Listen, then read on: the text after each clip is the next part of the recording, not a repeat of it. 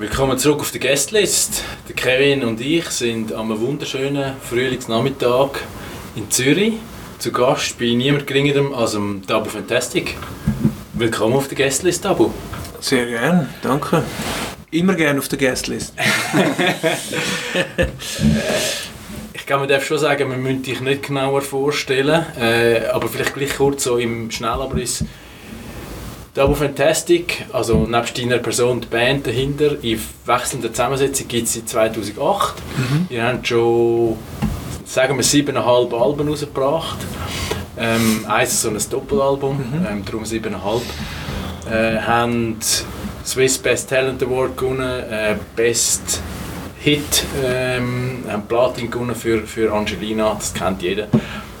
Mich nimmt es mal Wunder, was würden deine besten Freunde, wie würden sie dich beschreiben? Ich weiß relativ genau, wie der DJ Arts äh, mich würde beschreiben wo neben dem, dass er mit mir der Einzige ist, der in dieser Band ist seit Anfang an mit mir einer meiner besten Freunde ist, weil wir äh, Videoepisoden gemacht haben zum letzten Album, mhm. wo genau das sein Auftrag war. Und ähm, mir das sehr gut gefallen hat, dass er gesagt hat, ich sei, ich sei ein Herzensmensch, jemand, wo, wo, wo man auch merkt, wenn er gut drauf ist, wenn er schlecht drauf ist, sehr, sehr jemand Herzliches. Das hat mir sehr gut gefallen ähm, als eine Beschreibung von mir, weil ich nicht, weil ich das Gefühl hatte, ich bin eher eigentlich jemand, der so ein bisschen das kommt von früher auf der verklemmten Seite ist amix und habe das auch schön gefunden, zum wie hören, nein, es ist voll nicht so es ist echt, es ist echt das Gegenteil. Ja, ich glaube, sie würden als erstes würden aber alle sagen, er ist schwer gross. er, ist, er ist voll gross. Bein bis am Boden. ähm, weil das einfach optisch schon noch das ist ja immer, das Fernsehen, das Fernsehen tut ja, tut ja ausnivellieren. Alle Leute sehen im Fernsehen gleich gross aus. Und wenn man sie nachher sieht, sind sie immer kleiner oder grösser, als man sie erwartet hat. Und ich gehöre zu der Sorte, er ist grösser, als man es erwartet hat. Voll. Ja, ich glaube, ich glaube Leidenschaft, also ich habe nicht zu viel gehört in letzter Zeit. Ähm, ich bin sehr leidenschaftlich, eigentlich fast bei allem, was ich, was ich mache. Hat es damit zu tun, so quasi, hey, wenn ich Zeit für etwas einsetze, dann will ich es richtig machen? Oder ist es einfach ein Wert, der sich durch dein Leben durchzieht? Also weißt du, so, äh, auch eine Werthaltung? Äh, mich, nein, es ist nicht einmal bewusst. Mich interessiert einfach extrem vieles. Ähm, und extrem fest eigentlich. Und ich kann mich extrem gut begeistern für Sachen, selber und auch, auch andere. Ich glaube, das ist, ist eine Gabe. Ich glaube, das ist eigentlich meine grösste Gabe. Ich glaube, ich glaube viel weniger, ich kann viel weniger gut Songs schreiben und, und singen und live performen, als Leute begeistern für Sachen. Weil, weil ich, ich habe jetzt das wieder gemerkt, als ich jetzt mit den Demos von dem Album, wo wir jetzt daran arbeiten, wieder zu allen rund um mich gekommen bin. Ich kann, ich kann sie einfach irgendwie umgarnen mit meinen Ideen. Und das ist nicht einmal, auch das ist nicht extra beabsichtigt, und, sondern es passiert einfach, weil ich offensichtlich die Begeisterung austrage. Ähm, wenn du Interview musst geben, musst du immer über Tabu Fantastic reden, musst du immer über Musik reden. Gibt es etwas anderes, wo du möchtest darüber reden? Gibt's, wer bist du außerhalb der Musik? Über was möchtest du reden? Ja, ich bin natürlich auch, auch, ist, ist in, meinem, in meinem über Skifahren. Über Skifahren? Go, Dani! ich mache aus der Sportteil bei unserem Podcast. Ähm, ja, ich bin ja, ich bin ja äh, sehr ein grosser Skifahr-Fan, seit immer. Mhm. Also ich schaue sehr viel Skifahren. Ähm, das führt auch dazu, dass ich zum Beispiel vor dem, da, vor dem Producing-Computer hocke und nebenan ist mein iPad, wo Skifahren läuft, was dann auch meine Freunde ein bisschen irritiert. Aber ich muss wissen, was Lara macht oder was der Beat macht, das muss ich einfach wissen. Ähm, und ich fahre auch sehr leidenschaftlich Ski. Ja, ich habe ähm, meine Freundin, ich habe meiner Freundin letztens gesagt, weißt, das ist für mich mehr als ein Hobby, Skifahren. Und sie, hat mich, sie lacht mich seitdem immer aus und sie hat mich auf von dem und sagt, ja, gell, das ist mehr als ein Hobby, jetzt musst du wieder Skifahren. Aber ja, Skifahren, das interessiert mich sehr fest. Ja. Aber dann war es ein guter Winter für dich, als Skifan? Also nicht nur wegen der WM, die jüngst äh, fertig gegangen ist, sondern ich glaube auch, also das sagt ja auch Swiss Ski bis oben raus, man ist happy und man sieht, dass die Strukturen gegriffen haben. Mhm. Ähm, ja, also ja, ich, wünsch, ich wünschte mir endlich den ersten Sieg von der Wendy. Mhm. Ich habe gehofft, dass das passiert, aber es ist, hat sich ja abzeichnet mit der Verletzung im November oder wenn das war, dass das wahrscheinlich die Saison schwierig wird. Aber ich wünschte mir das sehr fest, weil ich glaube, Sie ist so etwas Ehrgeiziges. Ähm, sie würde explodieren, wenn sie das Ziel würde erreichen Ich glaube, dann wäre sie nicht mehr zu bremsen. So. Ähm, das hätte ich mir gewünscht. Und, äh, und das Schweizer Slalom-Team hat ein bisschen enttäuscht, trotz allem. Also da habe ich mir mehr erhofft für den Winter. Aber es ist ja cool, dass dann, wenn, wenn, wenn die einen nicht liefern, dass dann andere ein bisschen Presse Ja. springen. Aber das ist jetzt eher so enttäuschend gewesen. Sonst ist es grandios gewesen, ja. Also vor allem bei den Frauen ist wirklich äh, ist die Hölle los gewesen, ja. Sehr geil. Und wenn du selber Ski fährst, was ist es? Freiheit, Speed, also Materialverliebtheit, was, was fasziniert dich daran? Ähm, ich fahre gerne schnell. Ja, ich fahre, glaube, das ist es vor allem. ich fahre sehr gerne schnell und äh, liebe es darum auch, am morgen früh zum Beispiel auf die Piste zu gehen. Also das erste Bändchen ist immer das Ziel, das ich avisiert, um halt die Piste für mich zu haben. Weil dann kann man auch richtig schnell fahren, ohne dass man irgendjemanden gefährdet, außer sich selber. Diesen Winter bin ich jetzt ein bisschen vorsichtiger gewesen, einfach wegen dieser ganzen Situation. Ich wollte nicht wollen, irgendwie im Notfall aufwachen irgendwo oder in, auf der Intensiv irgendwo, habe das wie nicht wollen riskieren und bin darum nur so 80% gefahren. Ja, dann, dann habe ich ähm, als, als, äh, als Musiker eher, dass ich Stöckchen bekomme ab und zu. Und äh, ich finde es voll geil. Ich, Super! es ist ja nicht so, ich hätte kein einziges, ich werde, bei keinem einzigen Instrument werde ich endorsed. Also ich komme ich komme überhaupt kein Instrument gratis über nichts. Ähm, aber Ski komme ich Ski kommst du immer. Ja. Cool. Das finde ich geil. Und äh, ich bin wirklich einfach extrem begeistert von, von, von ihren Ski. Und, äh, Und dann kannst du einmal auf Wollhausen und dann passt man die auf dich an? nein, oder nein, so nicht? nerdig, Okay. so nerdig bin ich auch nicht unterwegs. Finde ich, aber ge- finde ich aber geil. Aber Also wir, wir tun gerne mal noch ein bisschen Hint geben das ist gut. Das ist gut. Ich hoffe, äh, hoffe mir ja immer noch, dass ich dann irgendwann darf mit dem Marco oder Marco Skifahren Ja. Durch das. Obwohl das, ich ihm ja, also ja, kommst du ja dann überhaupt nicht nach, es bringt ja gar nicht. Das war ja so viel besser. Also das ist ja die gleiche Situation, wie der Marco oder müsste mit mir ein Lied schreiben. Einfach Das wäre auch mal spannend. Wäre auch geil, aber er wäre wahrscheinlich genau gleich hilflos. Ziemlich wahrscheinlich. Würde so allein dastehen und ich wäre schon längstens weg, wie, umge wie umgekehrt. Aber ich finde, das, könnte- das wäre so der Steilpass für, für so eine Staffette, das müssen wir mal durchgehen.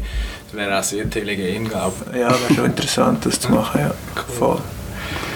Hey, und im Sommer, also eben, wenn du sagst, hey, Skifahren ist mehr als ein Hobby. und ich finde, so mit unbekannterweise mit äh, Seitenhieb an deine Partnerin, das darf man nicht so belächeln. Also das treibt uns ja auch an. Also uns, ich sage als Sportler. Ähm, was, was, was machst du im Sommer? Also du bist gerne draußen, das habe ich schon gelesen oder gehört von dir.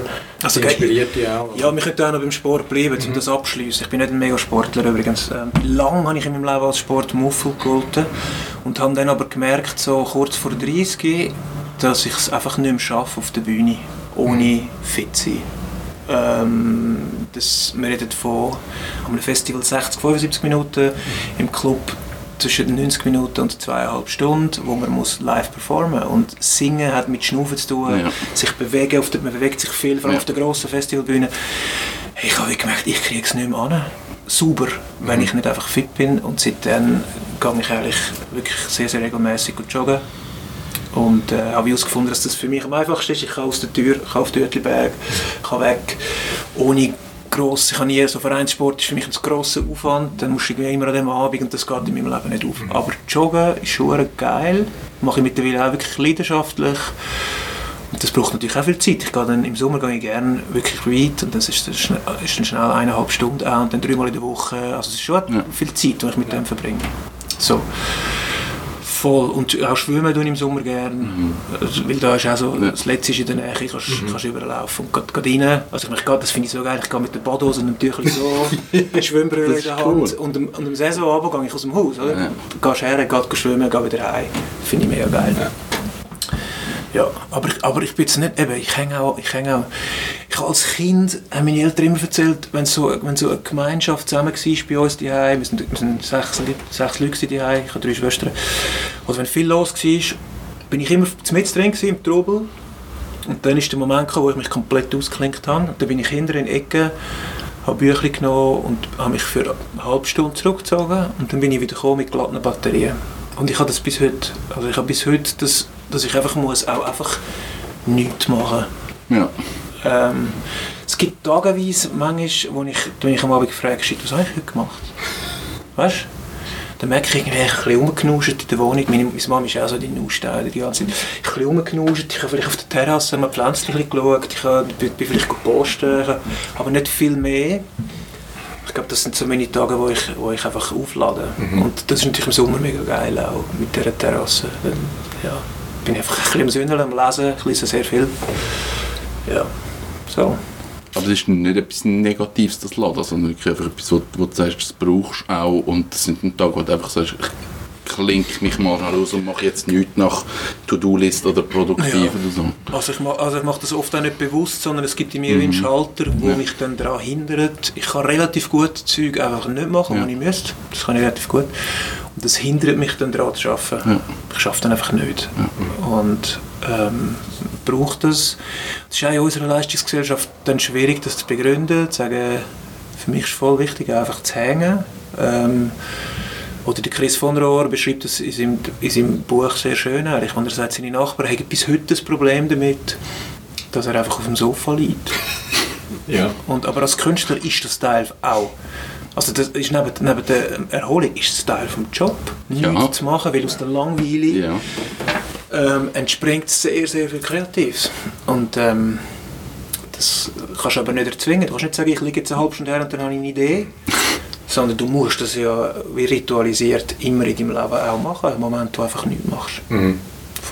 Aber du sprichst etwas Wichtiges an. Ich glaube, nicht nur als Künstler oder Sportler muss man sich die Freiräume schaffen. Also meine, wir sehen ja in der, in, der, Gesellschaft, wir sind mehr switched on oder erreichbar oder haben das Gefühl, wir müssen immer und äh, gehen uns in die noch mehr Reizüberflutung. Und das Resultat, also sechs Arbeitseffizienz oder, oder qualitativer Output, geistreich oder nicht, ist eigentlich keine positive Entwicklung. Also von dem her äh, bin ich absolut bei dir, wenn man sagt, hey, man muss sich einfach mal rausnehmen und es ist eigentlich traurig, dass man das wie muss rechtfertigen muss. Mhm. Äh, aber ich glaube, es, ist, es gibt, also für mich zeichnet sich ein bisschen ab, man muss dort gegen den Strom schwimmen und auch seine Linie finden. Und dann, wenn du bei dir bist, dann bist du eh am produktivsten und sicher am glücklichsten. Und mhm. das macht dich dann wiederum für dich erfolgreich und wirksam. Voll. Und ich habe ich auch festgestellt, ähm, ich, ich gehe zum Beispiel, wenn ich, wenn ich äh, länger weggehe, also das ist im Moment nicht möglich so, aber ich Meistens gibt es einmal im Jahr gibt's so einen Monat Break, wo ich irgendwo hingehe und ähm, dann schalte ich zum Beispiel alle meine elektronischen Geräte ab. Ähm, für das hassen dich deine Freunde? Nein, eben nicht. Oh, wirklich? Das, das ist, das Geile. Das ist eben das Geile. ja. Das Geile ist, dass dann Folgendes passiert. Also, ich sage natürlich meinen Eltern, sage ich so und so, könnt ihr mich im Notfall erreichen. Mhm, Logisch, ja. so. Ja. Und, und das sage ich eben nur meinen Eltern. Und ähm, das Geile ist, dass alle sagen, oh, das wollte ich auch schon lange machen. Ja, voilà. Und was passiert? Es ist schon noch krass. Also es ist wie so, wenn die drei Tage einen Zug, also wirklich, ich beschreibe es so, wenn die drei Tage einen Zug durch hast, wo sind, also die ersten drei Tage sind so, fuck, ich muss auf mein ja. Handy schauen, fuck, ich muss das checken, ja. fuck, ich muss das. Was ist jetzt, wenn das die aha, wenn das vorbei ist, ist es so wirklich tief entspannt. Mhm. Also mir ist dann auch recht viel egal und ich bin komplett relaxed und das ist echt wunderschön. Und das habe ich jetzt gerade wieder vor im April wenn äh, die Produktion äh, quasi vorbei ist, zu sagen, äh, ich bin zwar in der Schweiz, so, ich gehe in die Berge, bin aber einfach nicht erreichbar für, für eine gewisse Zeit. Und man hat so viel Schiss heute vor dem und eigentlich, meine Erfahrung ist auch, oh, dann ich komme zurück und es ist gar nichts passiert. Weißt du, du denkst, fuck, ja. ich bin jetzt 18. bin ich fünf Wochen, habe ich mal fünf Wochen am Stück bin ich weg gewesen. und dann bin ich unerreichbar gewesen und dachte, was shit, jetzt wird WhatsApp explodieren und mein Mail wird explodieren, wenn ich heimkomme und so. Und dann hast du es aber nach zwei Stunden hast du es gemacht. Mhm. Weil 95% von dem, was war, ist, ist irgendwie Spam oder nicht mehr relevant ja, ja. oder ja. irgendein Scheiß oder irgendeine unwichtige, irgendeine Gruppenchat, irgendeine unwichtige, weißt du so? Ja. Mhm. Und das wirklich Wichtige, das, das, äh, das beschränkt sich auf mega wenig. Also es passiert eben gar nicht so viel, wie wir immer das Gefühl haben. Die Geräte, die, die Geräte suggerieren uns, dass die ganze Zeit etwas passiert, weil du hast die ganze Zeit rot, ja. etwas Richtig. Aber das ist ja auch Strategie, oder? Also Voll. Mittlerweile ist es auch schon gut dokumentiert und gleich entzieht sich eben äh, niemand oder niemand freiwillig regelmäßig. Ja. Aber ich glaube, das entdecken ist, ist definitiv ein, ein, Abenteuer, das man sich mal geben muss. Ja. Das ist richtig, das ist wie früher, so in Länder gehen, wo noch niemand war und so. Mhm. So in das Teil. Ja. Gib mir das mal, mach mal einen Monat Pause. Das ist schon geil. steht das irgendwo dann, ich sage jetzt im kommerziellen Sinn, ist das auch eine Herausforderung oder hast du quasi dein Team, das dann gleich erreichbar ist und auch Anfragen oder so, wo du ja als, als, als Künstler irgendwo auch musst schauen, dass du gebucht wirst oder so. Ähm, klappt das gut so? Das läuft ja weiter. Das Ja. ist ja eine Managementfirma, Ja. wo schaut, oder ein Label, wo schaut. Ähm, und es ist ja immer so, dass der, dass der, der Arts wie und ich, wir gehen nicht parallel. Oder Ja. wenn wir parallel gehen, bleibt er, er bleibt eher erreichbar grundsätzlich. Also ihm ist das weniger wichtig als mir. Dann macht er die wichtigsten Sachen und ich bin weg. Oder es gibt zum Beispiel in unserem Team gibt's den Fahrer, das ist unser, er heisst eigentlich Aaron, aber er ist unser Fahrer. Gsi- gsi am Anfang. Mittlerweile Tourmanager, darum heisst er, er einen Fahrer geheißen. so dumm, wenn du in einer Band bist, wo einfach Wortspiel so wichtig ist. ähm, und er hat zum Beispiel auch Zugriff auf unsere Social Media und ähm, also mir ist es auch gleich zum mal einen Monat nicht posten, aber wenn jetzt etwas wäre und ich sage du doch äh, einmal in der Woche die Nachrichten anschauen, die reinkommen auf Social Media und das wenigstens den Leuten kannst sagen, er ist gerade nicht erreichbar oder so. Weil ich lege schon noch viel Wert darauf, dass, dass die Nachrichten beantwortet werden. Manchmal vergesse ich es, aber weil das ist ja der Unterschied von uns zu Coldplay. Der Chris Martin kann nicht, der kann nicht seine Nachrichten beantworten, weil es einfach zu viel Ja. sind. Ja. Ja. Und in der Schweiz kriegst du das gerade noch so her. Ja. Und das finde ich echt noch cool. Ist es so, dass du sagst, okay, ich bin jetzt im gewissen Sinn eine öffentliche Person ähm, und es ist ja wie okay? Oder fällt dir das manchmal schwer? Weil man sagt ja immer so, gerade in der Schweiz, also darum sind ja auch sehr viele Promis in der Schweiz ähm, teilhaft oder sogar wohnhaft, weil da sind wir alle ein bisschen diskret und so. Oder wie erlebst du das? Als etwas mega Angenehmes. Ich musste auch, ich habe gelernt, das müssen sagen und zu dem stehen. Ich finde das geil. Öffentliche Person zu sein. Das klingt auch dumm. In der Schweiz so Sachen zu sagen, ist voll dumm. Aber ich ich habe, ich habe mir immer als Kind, ich habe, mir, ich habe immer Musiker werden, aber ich habe immer auch wollen Popstar werden. Ich habe nicht nur wollen, also ich habe schon mit der Musik Popstar werden, aber ich, mich hat immer auch interessiert, in der Öffentlichkeit zu sein. Ich habe das immer geil gefunden und ich habe das noch, äh, ich glaube, noch nie als störend empfunden. Ja. Es hat jetzt bei mir auch noch niemand jemand an der Tür geläutet, der unheimlich gewesen wäre. Weißt, eben, vielleicht liegt das einfach an der Schweiz, wahrscheinlich ja. Das ist einfach da sehr angenehm. Ja, ich habe das, ich meine, ich, ich finde eigentlich, ich gehe, ich gehe ja wie auf die Bühne und ich mache das sehr gerne. Ich gehe, ich gehe vor- die Leute singen und ja, das ist Teil von meiner, von meiner Identität auch, dass ich das mit den Leuten mache, für die Leute. Also das Publikum ist für mich ist auch ein Teil von der Identität irgendwie. Und darum finde ich, gehört das dazu. Manchmal ist es natürlich so, eh so, dass im Zug irgendwie hockst, jetzt, jetzt gibt es das nicht mehr, wegen, Maske und so. Aber dass du irgendwie im Zug hockst und so einp- einpennst und, und, und, und dir das aber irgendwie aus, aus dem Maul so läuft. Wie wir das alle eigentlich kennen, von im Zug einpennen. Ähm, oder hast du ein bisschen, hast doch ein bisschen ein bisschen Nasenböcknet hast, obwohl du nicht sollst. Und nachher kriegst du eine Nachricht auf Insta, hey, ich habe dich gesehen im Zug auf Bern und du denkst so, ah shit, habe ich jetzt, habe ich jetzt Nasenböcknet?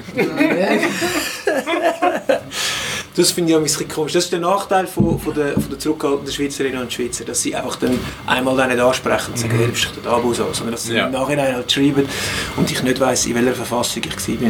Ja. Aber, aber auch das, ich meine, in der Schweiz kannst du nur gönnen durch Nähe. Ich glaube, Ja. du kannst durch, durch, so- durch so sein, wie alle Menschen sind. Ich sehe mich auch nicht als etwas Spezielles. Darum tue ich auch wie alle Menschen auch, halt, wenn ich einpenne im Zulauf mit der Saber raus, das ist normal. Du die Nähe kannst du eigentlich nur gönnen, glaube ich, in diesem Land. Also ich glaube grundsätzlich Authentizität ist gewinnend, weil dann hast du ja nichts zu verbergen, oder? Um das geht ja. Voll. Hat es nicht eine schwierige Seite? Du sagst, ich will authentisch sein, ich will, ich will näher bei den Leuten sein. Also für mich ist es jetzt irgendwie, wir sind da angekommen und es ist so es ist mega persönlich und es ist so, das will ich dich schon ewig kennen. Aber wahrscheinlich hat es ja auch Kehrseiten, nicht? Ich habe die sehr selten erlebt bis jetzt. Ähm, äh, es gibt Kehrseiten, äh, wo aber auch dazu gehört natürlich, dass Menschen äh, dann zu viel wollen von mir, vor allem Frauen. Also das ist jetzt, nicht, ist jetzt noch nie irgendwie scary Mhm, geworden oder ja.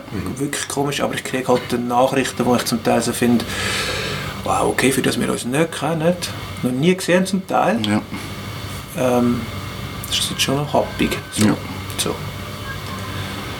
das ist, aber das würde ich auch noch nicht als Nachteil beschreiben, sondern das ist einfach, das macht einfach die Musik. Das Ja. ist die Faszination Ja. von dem Medium. Das ist einfach, das geht direkt, das geht direkt rein. Ich meine, das, das, das, ich, ich, ich, ich bin nicht homosexuell, aber es gibt im Fall wirklich, es gibt, es gibt Männer, ähm, ich, ich, ich höre vor allem Mannenmusik, interessanterweise, ich weiß nicht warum, aber es ist so. Es gibt Männer, die, die würde ich glaube glaub, heiraten, wenn ich könnte. Einfach weil Ja. die Musik mich so Ja. berührt. Oder? Und, und äh, ich glaube, ich finde, das ist viel logisch, dass das passiert, logischerweise auch mit, mit den Frauen, die wir entsprechend Ja. schreiben. Aber ich finde, es ist auch nicht jetzt ein mega, also ist jetzt auch nicht ein mega Nachteil.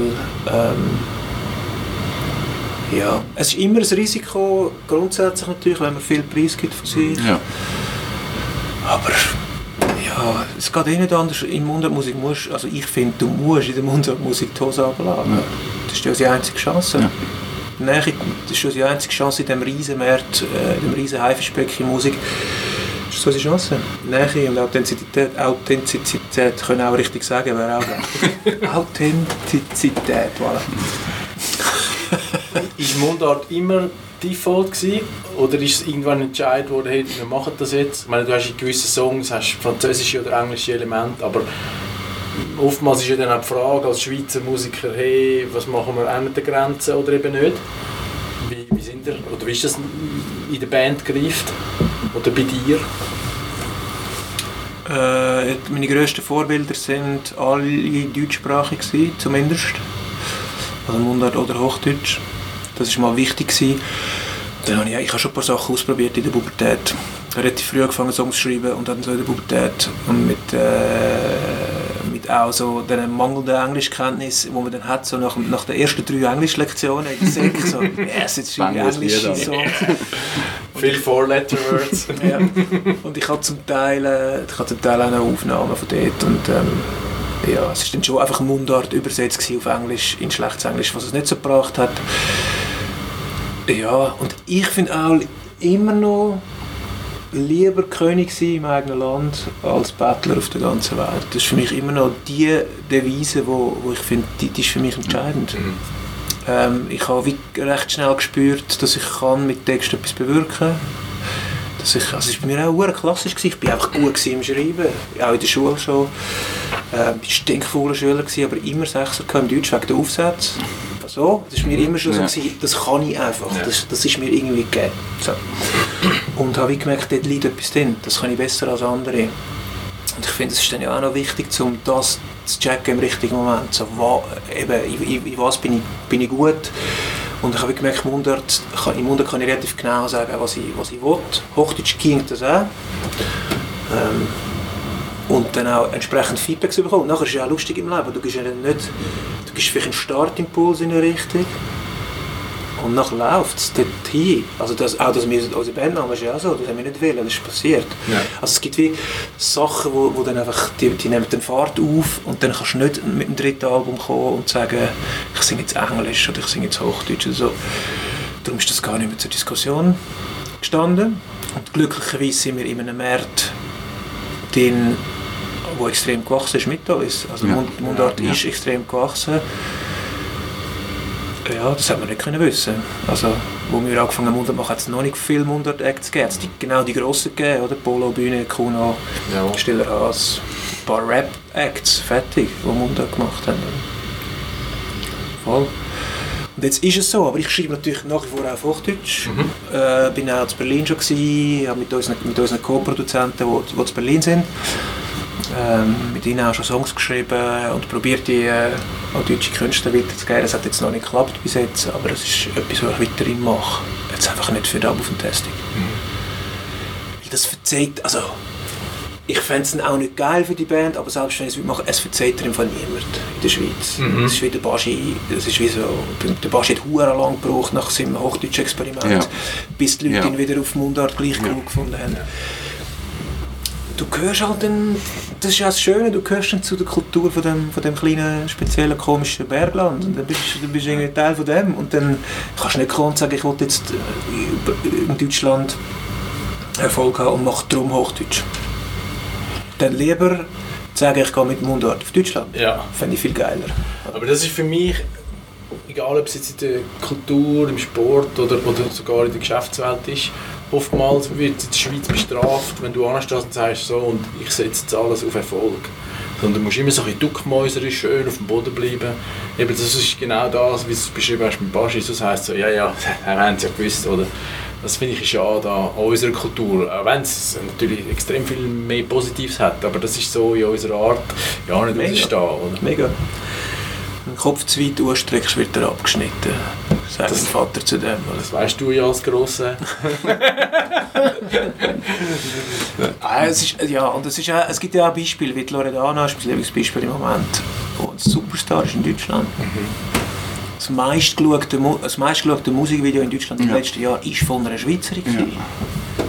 Und für das kriegt sie fast keine, also in der Schweiz, fast keine Aufmerksamkeit. Und ich muss sagen, das ist der fucking DJ Bobo von heutzutage. Oder? Ja. DJ Bob ist auch nicht weltweit erfolgreich, sondern vor allem in Deutschland, damals. Und das ist echt, sie ist auf dem gleichen Niveau eigentlich. Und kriegt halt keine Aufmerksamkeit. Ja, das braucht ein bisschen länger in der Schweiz. Irgendwann kriegt sie sie, bin ich sicher. Ja. Ja, aber es braucht ein bisschen länger. Ist auch, auch das ist, ist etwas, das zwei Seiten hat in der Schweiz. Es ist mega angenehm auch. Beständigkeit. Ja, ich meine, das ist auch, unser politisches System ist ja auch so, es Zeug verändert sich nie schnell in dem Land und das schießt damit an, aber über eine lange Zeit gesehen ist es glaube schon okay. Es bewahrt uns auch vor- davor, schnell Fehler zu machen. Ja. Voll. Machst du gerade jetzt bei so Sachen, wenn du jetzt sagst, okay wir, wir machen Mundart-Geschichte und das ist unsere Linie und glaube, in den letzten Jahren hat sich die Mundart-Welle so ein entwickelt. Machst du dir Überlegungen in die Zukunft, so lang, wie, wie lange wird das noch anheben? Funktioniert das in fünf Jahren, in zehn Jahren noch? Überleist du das oder sagst das ist jetzt das, was wir machen und was kommt, das kommt? Eindeutig das Zweite. Voll. Also ich habe gestern, gestern äh, wieder zurück zum Skifahren. Gestern ist, äh, ist Fanny Smith, Fanny Smith im Sportpanorama gewesen, und ist gefragt worden, wie, wie, wie, wie, hast du es mit nachher? Weil beim Skicross verdienst du jetzt einfach nicht, Ja. verdienst nicht gleich viel Geld wie im Alpinski. Du wirst nachher nicht können von dem Geld weiterhin leben. Ähm, wie stellst du das vor? Und sie hat gesagt, ich wäre voll dumm, würde ich nicht jetzt einfach den Moment geniessen, wo ich so gut kann die Sportart betreiben Und ich sehe das genau gleich. Ja. Ich kann, mir, ist das, mir ist das komplett egal. Ich bin so fest drin in dieser Materie. Ich finde es so geil, um Lieder schreiben, zum können Konzert spielen, zum können ein Gespräch machen mit euch. Ich finde all das so geil. Ich, ich probiere das einfach aufzusuchen Ja. und zu geniessen. Und bin wie überzeugt davon, dass sich dann eh immer ein Weg auftut, Ja. wo man kann gehen Ich glaube, es hat auch wieder mit Leidenschaft und Authentizität zu tun. Das haben wir jetzt gerade angebracht. äh, also weißt, äh, einerseits musst du sicher mal eine grundoptimistische Einstellung haben, aber eben auch sagen, hey, ich mache es sehr gern und das ist mein Ding und dann geht auch immer wieder die Türen auf. Ja. Und ich, ich, weißt, ich als, ich als, äh, als kleiner Bub gewusst, ich werde Musiker. Und das ist wie für mich auch, als ich geworden bin, habe ich mich mega gefreut. Aber es ist nicht überraschend gekommen, dass, es, dass ich plötzlich von dem leben konnte, sondern es war so, gewesen, yes, ich habe es schon immer gewusst, dass es wird klappen. Und ich habe immer gewusst, ich werde mit dem alt. Also ich mache mir von dem her keine Sorgen. Das ist einfach mein Leben, das ist einfach mein Ding. Und was ja hure schön ist, ist, wenn du wirklich dein Ding gefunden hast, also es gibt nicht Zweifel, es gibt, es gibt Zweifel an einem Lied, das ich finde, oder, oder, oder in der Produktion von einer Platte gibt es so Wellenbewegungen, wo ich finde, einen Tag finde ich das Größte, was wir je gemacht haben, und am nächsten Morgen finde ich das ist der grösste Scheissdreck, den wir je gemacht haben. Also das gibt es schon, und das, das sind Zweifel, die wo, wo, wo anschiessen und nerven. Aber grundsätzlich am Weg, das ist für mich nie, das ist noch interessant, ich weiß nicht warum. Aber was gibt dir, oder weißt du, was dir den Halt gibt? Ist das, ist das Erziehung? Bist du mit dem gross geworden? Gibst du dir das selber, dass du weißt, hey, das ist mein Weg und ich weiß, dass das mein Weg ist und wahrscheinlich gibt es auch Zweifel, aber grundsätzlich, die Linie ist klar. Hey, ich, ich weiß es einfach nicht. Ich kann da, die Frage nicht beantworten, weil das ist für mich, das ist für mich einfach immer klar Es gewesen. ist einfach. Es ist einfach und das ist mega fest Teil von, von mir selber. Darum kann ich sie wahrscheinlich auch nicht beantworten, die Frage, woher das, woher das kommt. Also mehr Bauch als Kopf. Das ist sowieso in meinem Leben. Okay. Ist, äh, abgesehen von Jahreszahlen ist nicht viel im Kopf. und passiert sehr vieles im Bauch. Ja, es ist so, ich tue sehr viel, auch jetzt haben wir wieder viele Diskussionen gehabt. über Buch, weil ja, wenn ich Demos mache, die mache ich ja allein ähm, und die sind extrem fest bei mir und ähm, ich eigentlich von diesen Demos aus die ganze Produktion über, weil allem was passiert, muss ich immer wieder eigentlich auf meinen Bauch hören und auf mein Gefühl hören und sagen, gehen wir den richtigen Weg oder gehen wir den falschen Weg? Und das, ich kann das nicht im Kopf, ich kann mir nicht ausrechnen oder mir technisch überlegen, gehen wir in die richtige Richtung oder in die falsche, sondern ich muss mich einfach auf mein Gefühl verlassen. Und darum äh, ist eh sehr viel in meinem Leben ist so, es ist sehr, sehr Bauch, ja. Gibt es Momente in der, in der künstlerischen Entwicklung, wo du im Nachhinein hast müssen sagen okay, da bin jetzt, haben wir uns ein bisschen verrennt, gehen wir wieder ein bisschen zurück? Oder ist es dann auch gut, weil abgehakt und Führerschein? Ja, ich finde, es ist eben, der Weg, mein Weg ist schon klar und geht geradeaus, aber was man eigentlich macht, ist Slalom fahren. Mhm. Und ich glaube, das geht auch vielen Leuten so. Eigentlich, du fährst nicht... Du siehst zwar das Ziel, aber der Weg dorthin ist irgendwie... Und ähm, ich mache bei jedem Album alles falsch, grundsätzlich, ja. Also nicht alles, aber es ist wie das Gefühl, ich kann bei jedem Album auch nach dem Album machen und nachdem es draussen ist, Moment, wo ich das Gefühl habe, shit, wir haben schon hure viel falsch gemacht. Wie das ist echt noch gut gelaufen, dass wir so viel falsch gemacht haben. Ähm, und, und wir haben das Credo, immer alles anders zu machen. Das ist ein fixes Credo bei uns. Seit, wir, seit der Arzt und ich zusammen Musik machen. Lass uns jede Produktion anders machen. Lass uns das anders aufgleisen, anders anfangen, anders aufhören, einen anderen Weg gehen. Ich glaube, darum verändert sich auch unsere Musik stärker als von anderen Bands, ähm, weil wir auch probieren, Neues aus, immer Neues auszuprobieren. Ähm, durch das machen wir auch viele Fehler, aber das behaltet uns im Leben. Das ist Mhm. mega, mega, mega wichtig. Also, ja, ich habe den Stress gehört im Interview und er gesagt hat, ja, bei dem, bei dem einen Album von ihm hat er nur noch funktioniert nach Popformel. Oder? Er hat wie gewusst, er hat wie gelernt, Ja. das und das und das funktioniert Ja. in meinem Leben. Oder nicht in meinem Leben, aber als Künstler. Das, mit dem habe ich Erfolg. Also mache ich genau nochmal das. Ähm, und das habe ich immer will, um jeden Preis verhindern.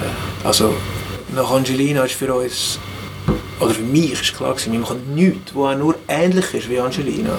Ja, Auf einfach. keinen ja. Fall. So, Ja. Ich wollte ja nicht den Vorwurf haben von außen, aber auch von Mhm. innen. Sondern jetzt bist du einfach den Weg gegangen, der Ja. funktioniert hat. Ähm, für das, für das äh, habe ich zu viel Angst, dass es mir dann wird verleiden Ja. Aber ist, ist Platin dann auch ein bisschen ein Fluch? Oder wie stehst du zu dem Hit heute? Ich, nein, es ist nie ein Fluch. Nein, es ist nie ein Fluch. Der Fluch, wo, wo, wo ist mit einem so grossen Hit, und es ist ja... Ähm, eben, es ist eine... Man sieht das jetzt an Spotify-Zahlen, das ist krass, es ist einer der grössten Mundart-Hits, Mhm. die es überhaupt Ever. gibt. Ja. Oder? Das ist irgendwie krass. Ähm, der entfremdet sich ja von mir. Das ist nicht mehr mein Lied. Das Lied gehört den Leuten. Das hat mir auch der Mark Sway mal gesagt, wo wir irgendwie das Lied zu fest angepasst haben in der Live-Interpretation, also zu fest verändert haben, hat er gesagt, hey, du kannst die Hits nicht anders spielen, als sie sind. Die Hits gehören nicht dir, die gehören den Leuten. Und die Leute sind hässlich, wenn sie das nicht Ja. überkommen, was sie wollen, mit diesen Hits. Und, und ich finde, das stimmt irgendwie. Also er ist, er ist ja nicht mein Song und ist vor allem ein riesen Sagen. Also die Hälfte von dem, was ich kann, jetzt rein mal wirtschaftlich, dass ich kann von dem leben dass ich kann, dass wir können die grosse Produktion fahren dass wir können all die Musiker zahlen, die wir gerne mitnehmen auf Tour. Alles. Die Hälfte von dem ist Angelina. Und das ist ein riesiges Geschenk in erster Linie. Der Fluch entsteht erst dann, wenn du das Gefühl hast, du müsstest das Gleiche nochmal erreichen. Und du wirst natürlich dann anders gemessen. Also wir sind, eben Angelina ist, ist, ist Platin, wäre heute wahrscheinlich dreifach Platin, keine Ahnung, das wäre so. Und das dazugehörige Album hat Gold bekommen und dort haben wir wirklich so, ja, ist an dem gemessen. Und jetzt schlaf aus, das Album nachher hat halt kein Gold und es hat kein Platin-Single drauf gehabt. Und dann sind alle, die damit Geld verdienen sind auch ein bisschen enttäuscht. Und sagen, ja, das ist nicht so gut gelaufen wie vorher. Äh? Und dann wird es zum Fluch. Und das darf ich einfach nicht an mich herlassen.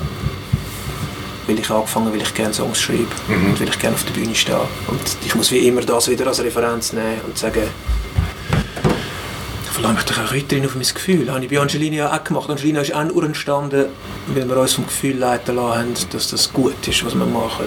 Und nicht, weil wir das Gefühl haben, wir müssen jetzt wieder einen Hit machen oder so. Weil wir haben auch, weißt, du, vor Angelina ist von vorn der grösste Hit von uns. Und ich weiss noch, wenn wir in der Drinks-Produktion gesessen sind und gesagt haben, fuck, wir keinen so einen grossen Hit wie von vorn. Angelina ist mega spät dazugekommen. ich will unbedingt so einen grossen Hit habe ich von vorne, dann Angelina, oder? Und, aber und, und vorher auch so, vorher irgendwie Sonne der grösste Hit gewesen. Wir so, ah, fuck, ich brauche einen Song wie Sonne. Und immer wenn man das, wenn man das denkst, passiert nichts. Es passiert immer dann etwas, wenn du dich eben von dem befreist und sagst, ach komm, ich mache einfach ein geiles Album. Und dann ist es gut. ist ein, das ein Druck, wo einfach im Raum steht? So ein Hit? Also ich, ich stelle mir vor, irgendwie, du, du, es ist ja gleich cool, wenn du so einen Hit anbringst. Auf der anderen Seite sagst du, nein, mir geht es um die Musik, mir geht es um das Schaffen an der Musik. Aber wahrscheinlich ist der, der Hit-Gedanke ja schon irgendwo da. Dann, dann gibt es eine Band, es gibt das Management, es gibt das, also es ist ja eine ganze Infrastruktur dahinter. Gibt es dort so, so subtile Hints so im Sinne von, wir müssten dann schon wieder mal einen haben und du musst das einfach aushalten? Oder? Das Geile ist, es gibt subtilere Hints und es gibt Der Holzhammer. So. Ja, es gibt, es gibt, wir sind wirklich bei unserer Plattenfirma, es ist wirklich, ich habe den Klassiker, einmal im Leben habe ich ihn will erleben und einmal habe ich ihn erlebt. Wir sind wirklich bei unserer Plattenfirma gewesen, in der Besprechung zu, wie geht man aufs Schlafhausalbum los, in der Kampagne, wie macht man die Kampagne. Ähm, und es hat wirklich jemand im Raum, ich sage jetzt nicht wer, aber jemand von Sony hat äh, wirklich gesagt, hat uns Statistiken gezeigt zu Angelina, die haben das ja alles aufgeschlüsselt, gell? ganz genau, wo, auf welcher Plattform performt es aktuell, wie gut, warum, wer lost wo, welche, all, alles aufgeschlüsselt, völlig nur noch Wirtschaft. Und er hat wirklich den Satz gesagt, ja, wir brauchen einfach mehr Angelinos, weißt du? Dann läuft es Okay. besser. Wow. Und wir haben uns alle so, shit, Sherlock. wir haben uns alle so angeschaut und gedacht, ja, okay, das ist gut. Also äh, A, wüssten wir es ja schon auch, Ja. logisch. Und B, versuchen wir schon die ganze Produktion uns von dem Druck frei zu machen, Ja. zum geilen Sound können Ja. machen. Dann kommt einfach das. Ja.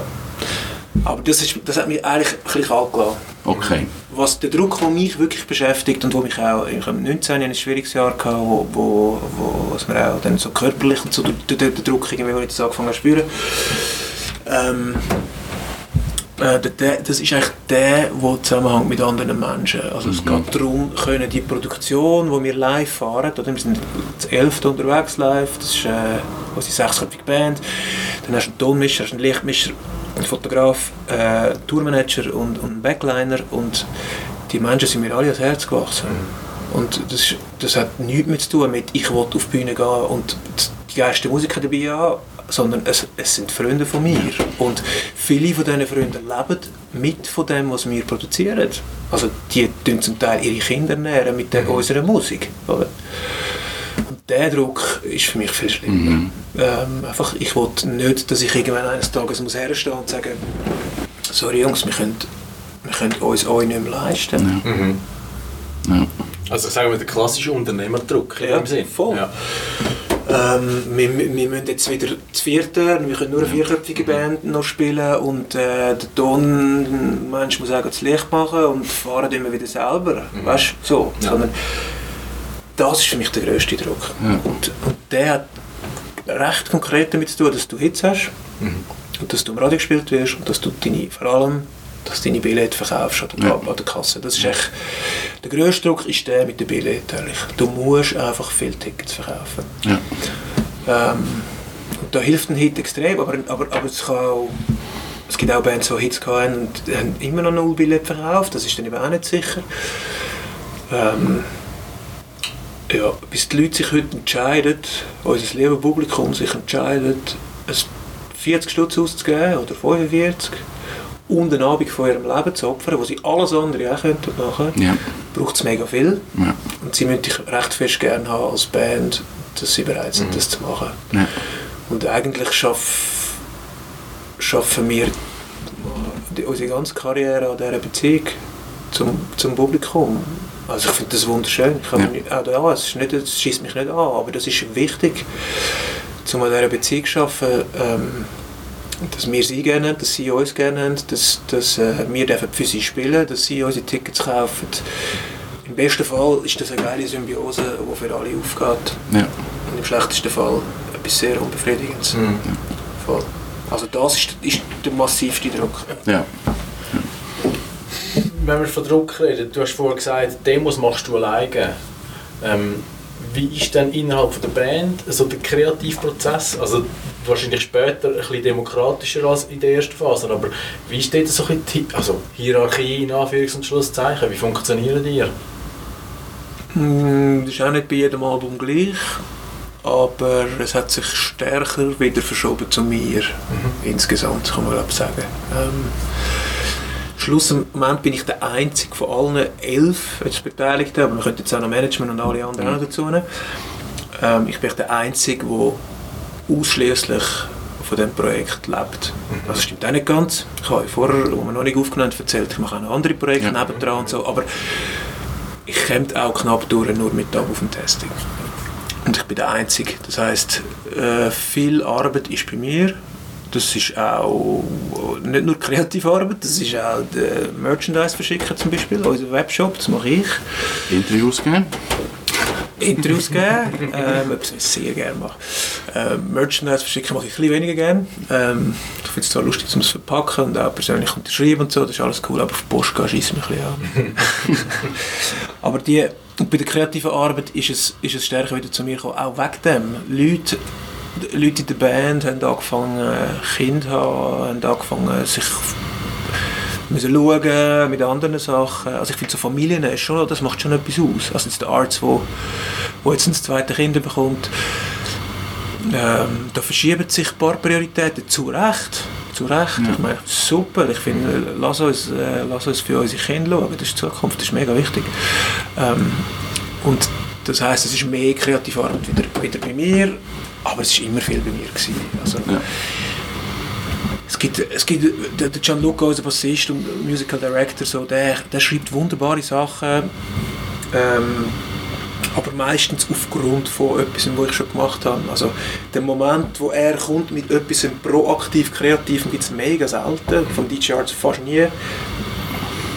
Das ist eigentlich mein Job bei dieser Band. Das ist das Stills Agreement?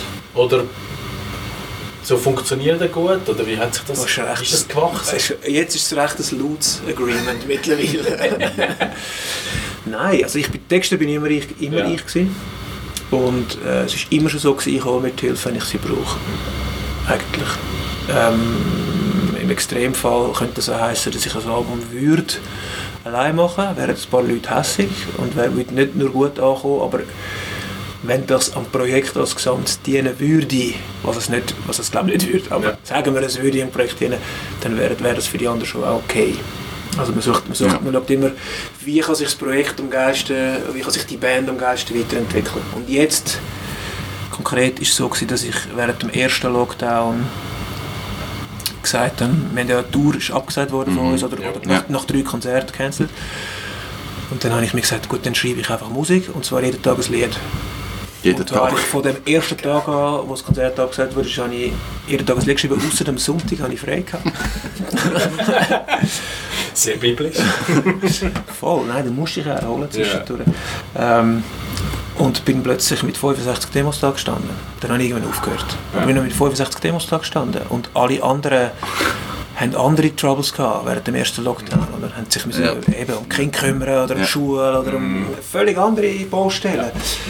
Und ich habe einfach Zeit gehabt, unendlich viel Zeit. Ich habe mich mit gar niemandem getroffen, während, während äh, zumindest bis zu Ostern, mit gar, gar niemandem. Ich war einfach da oben gewesen, in meinem Atelier. Ähm, ich habe allein Bier getrunken, das mache ich sonst auch nie. In meinem, in meinem Leben ist die Regel, ich trinke nie allein Alkohol.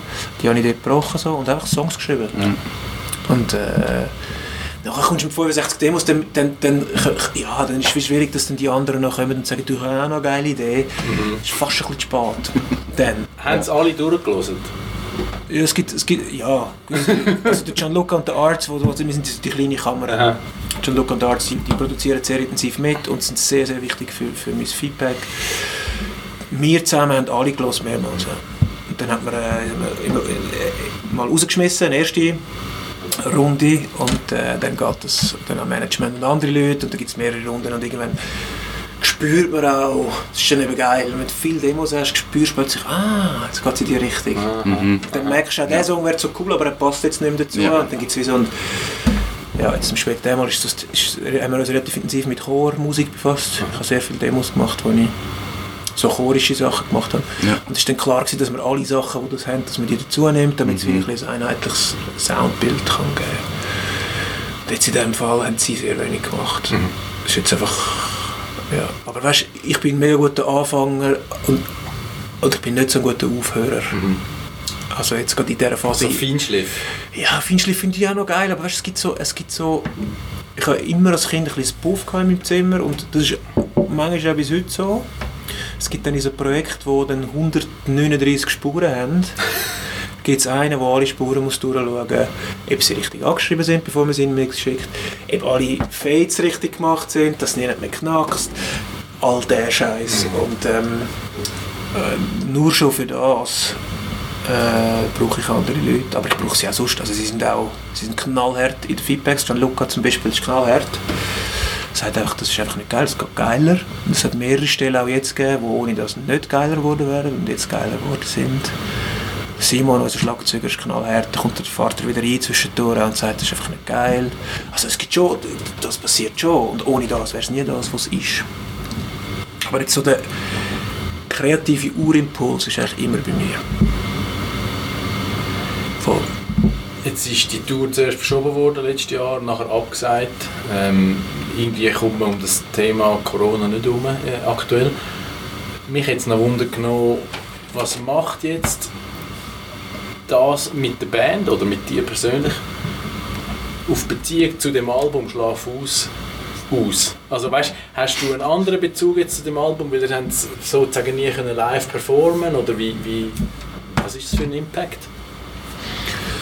Ja, das ist jetzt psychologisch hilft mir das, dass ich, dass ich kann. Es ist deutlich weniger erfolgreich gewesen, das Album als Drinks. Und man sagt ja immer, man soll Misserfolg immer auf andere abschieben. Und äh, wenn man, also das ist jetzt auch dumm zu sagen, und äh, Erfolg auf sich selber nehmen. Wenn man, wenn man sein Selbstbewusstsein will boosten ich, Ehrlich gesagt finde ich, man muss Misserfolg auch genau anschauen und sagen, was, wo war mein Haken gewesen am Misserfolg. Aber es hilft jetzt der Band, um auch einfach können sagen, weil es auch stimmt. Okay, das Album war auch weniger erfolgreich, gewesen, weil wir es einfach nicht können betouren Also wir nicht können Tour spielen, wir haben vor allem nicht können letztes Jahr Festivals spielen, Ja. was extrem Ja. viel ausmacht für den Erfolg vom Album, weil dort entdecken einem Leute. Und wir hätten ja auch mit den Gampel gespielt, mit den Heiter gespielt, mit den Moon Stars gespielt in Locarno, mit den Lumnezia gespielt. Das wäre eine richtig fette Festivaltour gewesen, wo uns sehr viele Leute gesehen hätten und das hat es nicht gegeben. Und äh, das hilft mir und gleichzeitig fühlt es sich immer noch unfertig an. Es wird wie ein unfertiges Album bleiben. Weil einfach die Tour gefällt hat dazu.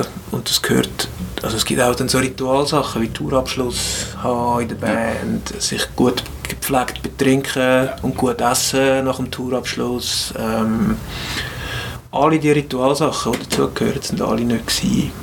Und das ist schon sehr strange. Mhm. Ähm, und das wird immer bleiben, glaube ich. Also, das ist jetzt irgendwie einfach das, Al das Album, das so ist.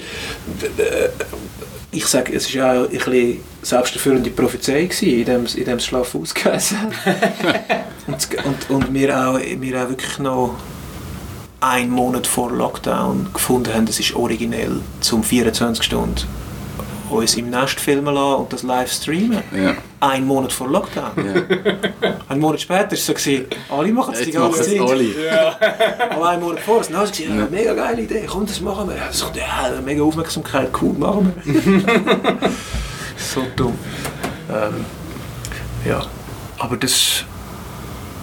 Ich, ich schaue dann eben, ich sage, ich fange sehr gerne Sachen an und ich schaue dann einfach vor und sage, hey, scheiß drauf, jetzt gehen wir, gehen wir Ja. weiter, machen wir das nächste, ist doch gleich. Voll. Ich glaube, ich könnte, das noch, ich könnte von dem her noch gut auch Skirennen fahren. Weil ich glaube, schnell Wenn du Einfädler hättest, Im Einfädeln wäre ich zum Beispiel total echt, das ist wegen der Linienführung. Das, ist nicht bei mir zu tun. Ähm, oder, oder irgendwie, äh, wenn ich mal schlecht, wenn man schlecht runterkommt, ich glaube, am nächsten Tag wäre ich so, jetzt geht es wieder los, los. Ähm, ich glaube, das ist auch etwas, was ich, was ich kann. Aber das ist noch spannend, was du sagst, weil mich nimmt es ein Wunder, wenn du, also weißt du, so die letzten Momente, bevor du rausgehst auf die Bühne, ist jetzt egal, wie klein oder gross die Bühne ist oder das Publikum, äh, wo davor steht. Ist es Anspannung, ist es Freude? Und wenn du mal einen schlechten Tag hast, wie, wie bringst du dich auf, dass das gleich läuft? Weil eben, du hast gesagt, du könntest am nächsten Tag wieder anstehen und abliefern. Wie, wie schaffst du mit diesen Energien für dich? Oder wie nimmst du das wahr? Ähm, also eben das mit dem Ablie- Abliefern ist einfach auch, weil ich, weil ich Strategien gefunden habe, um mich auch ein bisschen zu belügen natürlich. Indem ich eben Misserfolge auf anderes schiebe als auf mich selber. Kurzfristig. Ähm, und das auf die Bühne gehen ist sehr, das, ich nehme an, das war bei dir ähnlich gewesen, äh, als, als, als Sportler, das ist sehr stark ritualisiert, was extrem hilft zur Konzentration. Ähm, also es gibt, es gibt bei uns, gibt's, das ist auch so in der Zusammenarbeit mit dem Aaron, eben unserem Tourmanager, hat sich das so entwickelt, das ist echt fix auch mit Zeiten, mittlerweile fix, wenn was passiert. Also es gibt immer 70 Minuten vor Showbeginn zum Beispiel ist Einsingen gemeinsam mit der ganzen Band. Das geht nur 10 Minuten. Das geht eigentlich von 70 bis 60 Minuten. Das heisst, nachher die letzte Stunde vor der Show habe ich wie für mich. Und das schmeißt Aaron sogar unser Manager aus dem Backstage, lustigerweise hat er mal gemacht. Ähm, man muss wissen, der Aaron ist recht ein junger Dude und der Oli ist, unser Manager ist eine gestandene, gestandene, gestandene Person in der, im Showbusiness so. Und ja, der Aaron ist dann zu ihm her und hat gesagt, sorry, es ist jetzt Zeit zum Gehen, aber braucht jetzt seine Zeit. Raus. Ähm, ja, weil, weil wir gemerkt haben, es hat, es hat Fälle gegeben, wo es nicht so krass ritualisiert war und dort ist es schlecht rausgekommen. Ähm, weil der Druck, das ist, das ist jetzt interessant, wie zum Beispiel am St. Galler Open war, im 19., wo der Druck sehr gross war, weil das Jahr vorher Hecht dort so äh, mega abgeliefert hat, äh, mit dem gleichen Slot, Sonntagmittagsslot, gleiche, gleiche, ich die gleiche Booking-Agentur, wir, gleiche Managementfirma wie wir. Ähm, also es ist wie alle Leute sind da gewesen, um zu erwarten, dass das jetzt bei uns auch in diesem Ausmaß passiert. Und wir haben das Problem mit unserem Anhänger da und sind nicht rechtzeitig weggekommen. Und dann war der ganze Zeitplan verschoben. Gewesen. Ähm, und dann war alles ein Stress. Gewesen. Ja. Und ja, dann hat das wie auch dort ist schön, dass ich es auf das kann abschieben kann, weil es hat auch mit meiner Verfassung zu tun. Ich bin glaube auch nicht optimal drauf gewesen, so, aber wenn, wenn die Rituale optimal funktionieren, also es gibt ein Einsingen, es gibt äh, ein, ein, noch ein körperliches Aufwärmen, das ich mache, es gibt Zähneputzen zum Beispiel, das ist extrem wichtig für mich. Äh, ich gehe Zähneputzen, ist immer so, das ist wie so ein Maul befreien, um können nachher frei aufsingen. Ich weiß nicht, das äh, Umziehen, das passiert alles noch in der letzten Stunde. Umziehen, Zähneputzen, aufwärmen, all das. Ähm, und dann gibt es 10, Min 10 Minuten vor Showstart gibt's, gibt's wie, wie in einem Sportteam gibt's ein, gibt's ein Kreisli, wo wir alle zusammenstehen, äh, noch ein paar Sachen sagt, je nachdem was gerade, a- was gerade noch ansteht, was man beachten auf der Bühne. Und dann schwört man sich zusammen ein, schreit sich an und, und, und äh, gibt sich viel zu feste Handschläge, damit man irgendwie Energie spürt. Ja. Und das ist wie so, ja, ich, eben, ich, ich meine, das kannst du vielleicht sagen, aber ich, ich glaube, das ist beim Sportler genau gleich. Dass du dann ab Punkt, wo die Show anfängt und wo du eben urlaufst auf die Bühne, der Fokus optimal auf dem ist, was du machen musst. Das ist richtig. Also ich, ich, ich habe es oft so erlebt, gerade vor, also ich habe im Triathlon vor allem Langdistanz gemacht. Dort hast du nicht jedes Wochenende Zeit, neu abliefern. Also haben die auch nicht, aber im Gegensatz zu anderen Sportarten. Und dort ist es oft so, du weißt, ein Tag entscheidet eigentlich über das ganze Jahr. Und dann hast du immer automatisch ein bisschen Angst, hey, Scheiße, was passiert, wenn ich jetzt nicht abliefere. Und, im Triathlon ist es noch so, Schwimmstart ist eigentlich nie sexy, weil mit 2000 Leute wollen auf die Ideallinie. Also es wird schon mal sehr physisch am Anfang. Und das ist immer so, so ein Dilemma zwischen ja, eigentlich nicht klassisch Angst, aber du weißt eigentlich, es wird eh scheiße am Anfang und, und einfach durch das ein gewisser Stress. Ähm, und irgendwann lernst du damit umgehen, dass du einfach mal sagst, hey, okay, ich habe jetzt, ich habe jetzt so gut trainiert, ich bin eigentlich vorbereitet und ich muss eh reagieren auf was kommt. Ähm, und spannend wird es dann, weißt, wenn du so wie auf dieser Meta-Ebene bist, wo, du, wo du kannst dich fast beobachten und sagen, ah, okay, spannend, heute läuft es nicht so. Hey, wie kannst du es jetzt umdrehen, oder? Hast du so etwas schon mal erlebt? Weißt du, dass du auf der Bühne sagst, okay, ich bin jetzt vielleicht nicht bei 100 äh, oder 110, sondern bei 95.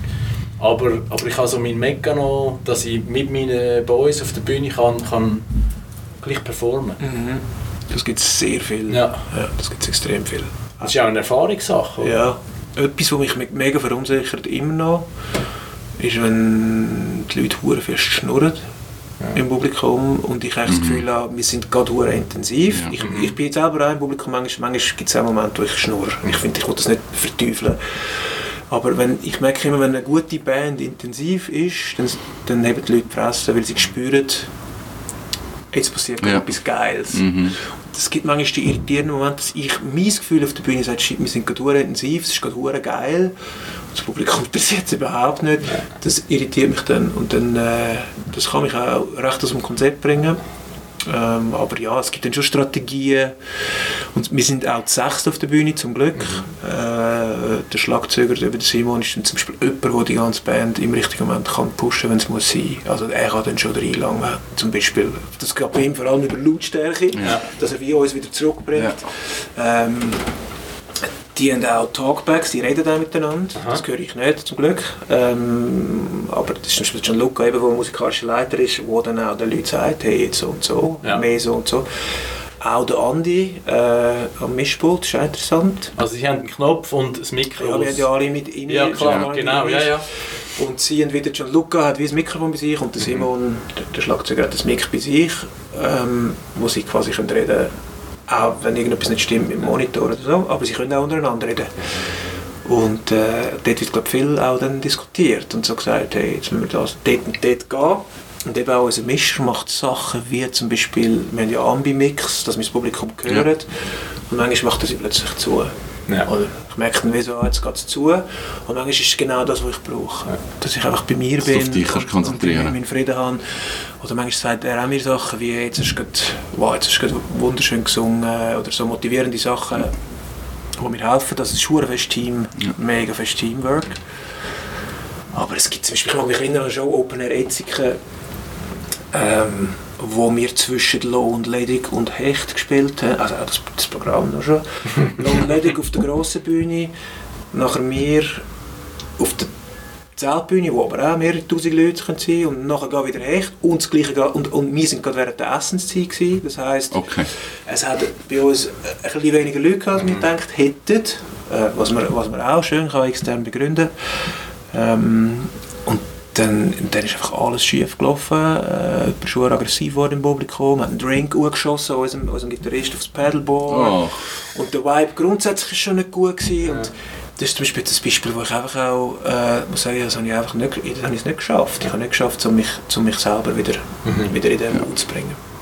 Bringt dich so etwas weiter? Also weißt du, so ein Erlebnis, dass du sagst, hey, das das nächste Mal weiss ich, wie ich, wie ich es besser mache. Weil du hast vorher mal gesagt, eben, es ist immer schön, wenn man kann den Misserfolg ein bisschen outsourcen sozusagen. Ich habe aber oft mal die Erfahrung gemacht, das sind die Situationen, wo du am meisten lernst. Nicht zuletzt über dich selber. Ja, voll. Also das ist sicher so. Eine, Band als Gemeinschaft, ich meine, in der, auf dieser Tour, die wir gespielt haben zu Angelina, also zum Drinks-Album, aber faktisch war es eine Tour zu Angelina, wo jede Show ausverkauft war. Bei jedem Open Air hat man nur auf uns gewartet, alle Hands sind schon da oben, gewesen, alle Leute sind durchgedreht. Es ist voll easy, zum es gut in der Band. Es ist voll Ja. easy. weil Ja. Dann, dann ist immer geil. Und es, es geht ja immer um. Es ist Ja. immer, oh, jetzt kommt noch eine Platte und dann Swiss Music Award. Und, das, das, und interessant wird es dann, eben zum Beispiel nach der St. Galler Show, die ich beschrieben habe, wo die Erwartungen riesig waren und wir sie nicht können, können erfüllen ähm, Oder nach der Etziker Show, dann wird es interessant im Team auch, zu sehen, wie motiviert man sich wieder, was ändert man vielleicht auch, also jetzt nach der St. Gallen Show haben wir auch ein paar Sachen am Set dann geändert und ein paar Sachen, um auch probieren, das irgendwie wieder zu verändern, was vielleicht nicht gut war. Ähm, ich finde das mega wichtig. Ja. Ich finde auch immer, dass das einem hilft, um nicht, zum nicht abheben oder komplett in Mhm. irgendwelche Sphären gehen, sondern das erdet. Darum gehe ich auch gerne raus äh, und laufe mit meiner Gitarre durchs Zeug und spiele irgendwelche Beizen, wo drei Leute hocken mit einer Krumme und sonst niemand. Das erdet einfach extrem, weil du merkst dann einfach, denen ist Angelina scheißegal. Wirklich scheißegal. Für die ist das nicht relevant. Und ich in meinem kleinen Ego habe das Gefühl, das ist jetzt für alle Leute relevant. Ihnen ist im Fall, die haben es noch nie gehört, ihnen ist scheißegal. Und das finde ich sehr gesund und äh, auch sehr wichtig für eine Band. Und, und für einen als Künstler auch. Voll. Ja, ich glaube, es ist so die Bodenhaftung, die dann eben auch im wahrsten Sinne vom Wort wieder mehr PS auf die Straße bringt, oder? Wahrscheinlich, ja. Ja, ja. Ich glaube auch. Aber wenn wir schon beim Wortwitz sind, ich habe so, wenn ich auch wirklich chronologisch so ein bisschen durch deine Alben, also nicht jetzt in starrer Folge, aber ich habe das Gefühl, es hat einen gewissen Zeitgeist dahinter und es gelingt dir mit sehr viel Wortwitz zum Teil auch kritische Themen zu behandeln. Hat deine Musik eine Message? Oder wie, also weißt, was ist ein bisschen dein Anliegen, wenn Text ist? Ähm, oder wie, wie, wie läuft das? Weil ich, ich habe so das Gefühl, jeder fühlt sich ein bisschen in ein Lied rein. Also weißt du, man hat einen gewissen Wiedererkennungswert. So wie wenn der Martin Sutter Roman ist. so, ah ja, das ist das Zürich am Bellevue. Ja. Finde ich aber noch geil. Und Ich finde mega geil, wenn das passiert, oder? Ja. wenn die Leute sich die fühlen. Meine, ja, meine Musik also, also ich hat Message. Ich finde, ich finde wenn man, man kann ja, man kann ja, man kann ja nicht, kommunizieren, auch da. Ich kann nicht einen Text schreiben, der keine Message hat. Auch wenn ich ein Liebeslied schreibe, erzählt das etwas über meine Werte. Mhm. Ähm, ob, ich, ob ich jetzt irgendwie einen Pornotext mache oder einen hohen sanften Liebestext, sagt etwas aus über meine Werte. Oder? Zum Beispiel. Nur schon bezüglich jetzt Frauen und Sexualität. Ähm, und das, so ist das ja in jedem Lied. Immer. Und äh, dann probiere ich wenigstens vorsichtig zu sein, was sind es für Werte? Sind ja, ich sage immer, es muss immer so, die Fahne, die Fahne es gibt jetzt auch immer neue Texte, sage ich das konkret, es muss echt die Fahne von der Liebe muss immer da oben sein. Mhm. Ähm, für mich geht es immer um Verbrüderung von den Menschen und Verschwösterung. Und, und es darf nie um die Trennung gehen von Sachen. Es darf nie darum gehen, m, gewisse Menschengruppen voneinander zu trennen oder, oder, äh, oder äh, Frauen besser oder Männer besser zu bewerten. Also einfach, echt, es ist immer so, für mich geht es immer ich finde, die Welt macht das Gegenteil. Die Welt schafft eher richtig Unterschied. Und ich finde, Künstler haben unter anderem eine Aufgabe, für Gleichheit zu schaffen. Noch grösser ist die Aufgabe für uns alle im Alltag. Glaube ich. Das ist viel entscheidender, ehrlich gesagt. Äh, Wie, bin, ich, bin ich nett zu, bin ich ein Arschloch oder bin ich kein Arschloch, auf gut Deutsch gesagt. Aber wenn ich in meinen Text kann Wert vermitteln wie zum Beispiel, bist du doch einfach kein Arschloch, ist voll nicht so kompliziert. Probier's mal aus! Probier's doch einfach mal aus. Dann habe ich schon sehr viel geschafft. Ja. Aber ich sehe mich jetzt auch nicht, also ich habe vor allem da auch viel gelernt über mich selber in der Vergangenheit, ähm, dass ich nicht, noch, noch weniger jetzt als früher probieren, Moralapostel zu sein, irgendjemanden zu belehren mit irgendetwas, sondern, wie du es gesagt hast, im Idealfall erkennt ein Mensch, wenn er meine Musik hört, selber etwas über sich wo ihm gut tut oder vielleicht auch manchmal weh tut. Das gehört auch zum Leben, aber äh, ohne dass er das Gefühl hat, der Lehrer da wo erzählt ihm jetzt, wie das Leben richtig müsste sein. Ja. Aber Lehrer wärst du ja eigentlich. Ja, eben darum. Das ist, Ja, ja. ist eben die Gefahr. Ja. Das, äh, ich, äh, ja, ich habe mal eine Freundin gehabt, die hat mir das knallhart gefeedbackt. Ähm, das war sehr wichtig für mich. Sie hat immer gesagt, sorry, deine Ansprache. Also ich noch komplett unbekannt, gewesen, aber so, sorry, deine Ansprache auf der Bühne, das ist wie im Klassenzimmer. Du musst jetzt da, du musst es anders machen. Du kannst nicht, äh, du kannst nicht dein Publikum behandeln wie deine Schülerinnen und Schüler. So. Ähm, und das ist immer noch drin, logischerweise. Und ich finde, ich bringe es bei jedem Album mehr raus. Also einfach wirklich auch zu sagen, ja, eher, eher lieber ein bisschen unterwürfig gegenüber den Leuten und sagen, eu, oh, das, was ihr wisst und eure Meinungen und, und ihr versteht auch etwas vom Leben und ich verstehe nicht mehr als ihr. Ich verstehe es aus einer anderen Perspektive, aber ihr versteht es auch aus einer anderen Perspektive und wenn man das kombiniert, ist es echt geil. So irgendwie. Ich glaube, Jacke hat das für mich ziemlich drin. Jacke, finde ich, ist so ein einfaches Lied vom Inhalt und es macht aber so viel. Dort, dort kannst du alles drin interpretieren. Das finde ich wahnsinnig schön. Es ist genau das, das Offene. Dort versteht jeder irgendetwas anderes drunter. Du kannst alles mit dem Lied machen. Das finde ich mega spannend. Ja, ich habe das auch sehr gerne als, als Musikhörer, ähm, wenn, wenn mir die Möglichkeit wie gelassen wird, Ja. zum selber lesen. Ja. Ähm, ja. Geiles Erlebnis ist aber eben auch beim, beim Musikhören, wenn du das Gefühl hast, der sagt, oder auch wenn du das Buch lesest, und der sagt jetzt, dass ich habe immer schon wollen sagen, was er oder Ja. sie jetzt gerade sagt, Ja. aber ich habe nie gewusst, wie. Ja. Ja. Das flasht recht. Das Ja. finde ich mega geil. Ja, ja. Das gibt's ja, ja, in einem guten Buch gibt es sogar mehrmals. Du denkst, das ist jetzt so gut, so Mhm. formuliert, hätte ich es immer schon gern. So. Ähm, das finde ich auch geil bei Liedern. Und für das muss dann wieder ein bisschen konkreter sein, als jetzt vielleicht das in Jacke ist.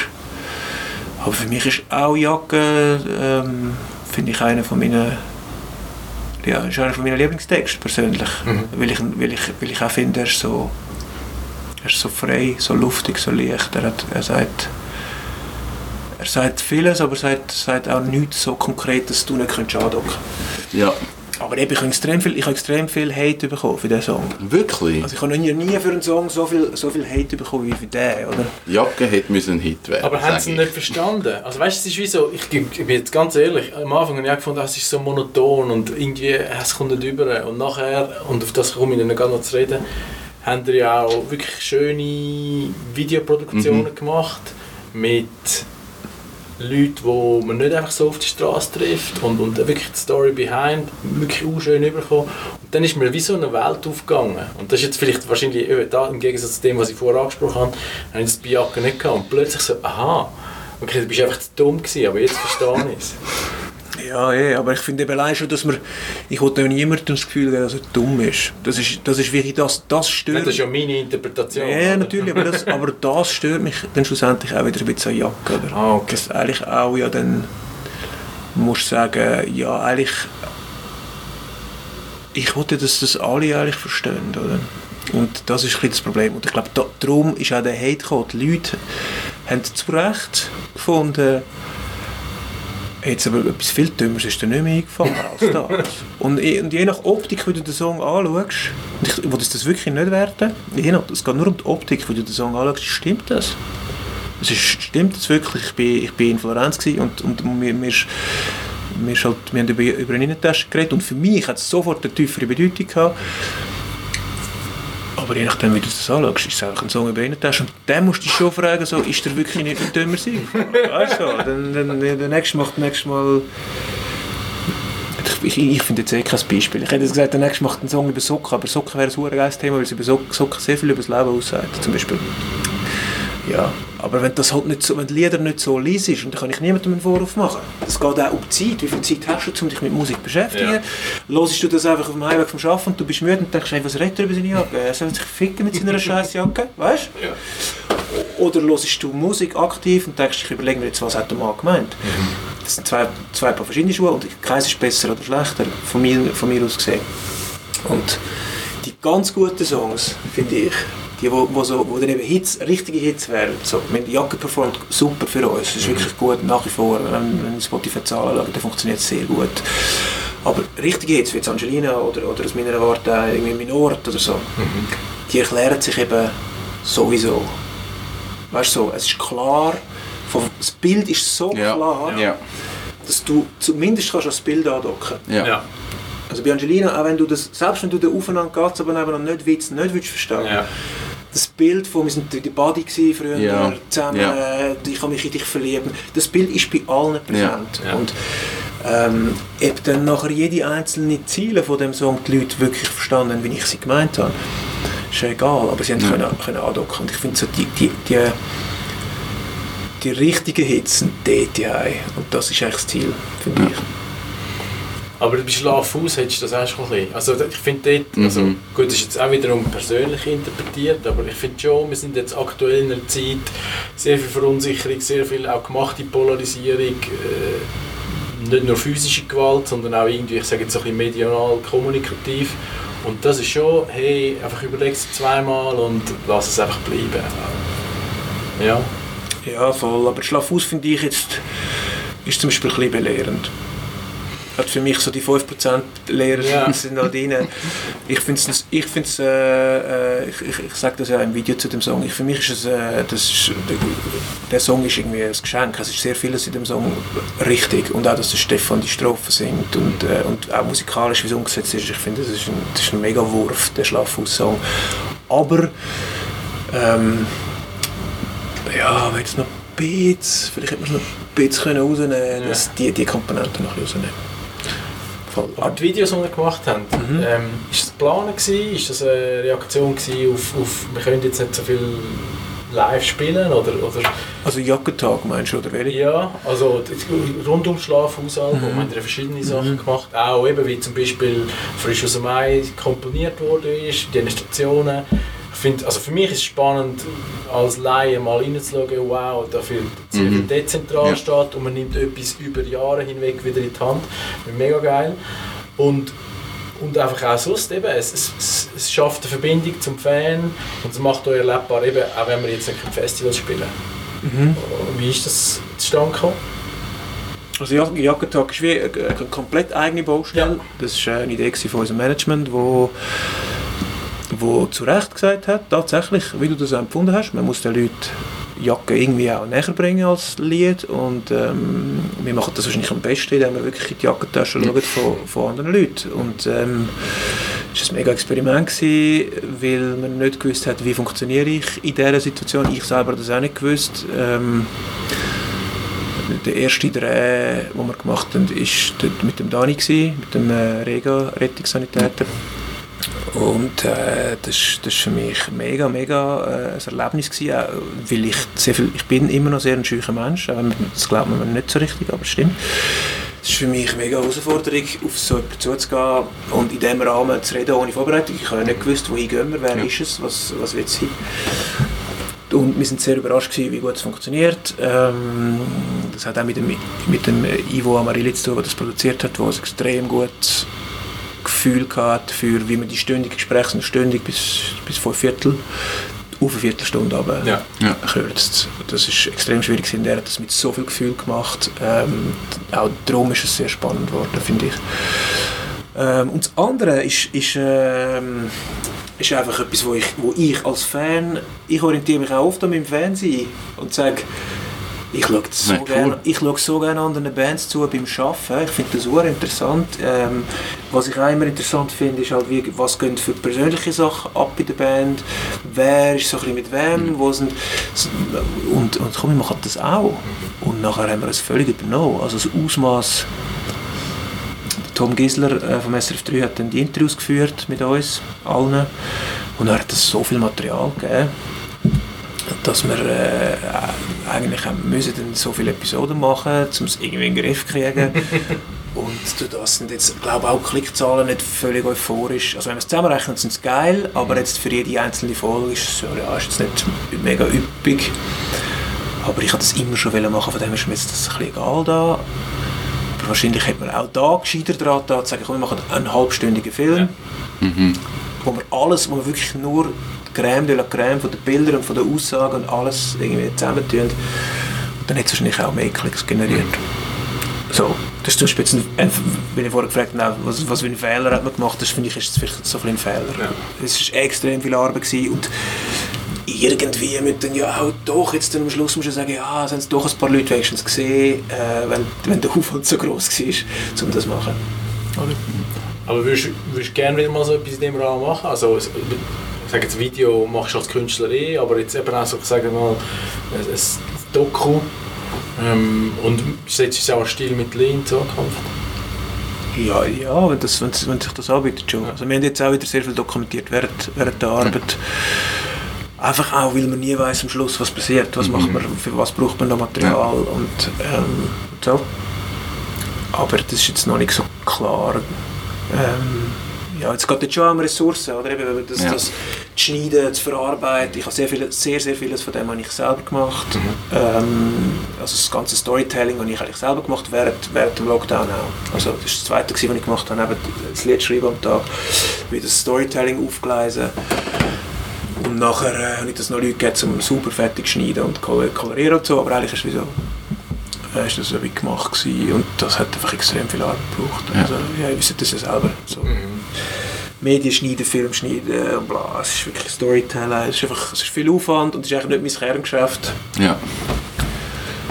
Das heisst, ich will jetzt nicht, ich will jetzt nicht, äh, ich, will, ich tue lieber die Musik pflegen bei dieser Band als, als Doc-Film, aber ich kann mir schon vorstellen, dass auch zum nächsten Album in irgendeiner Form etwas kommt. Ja.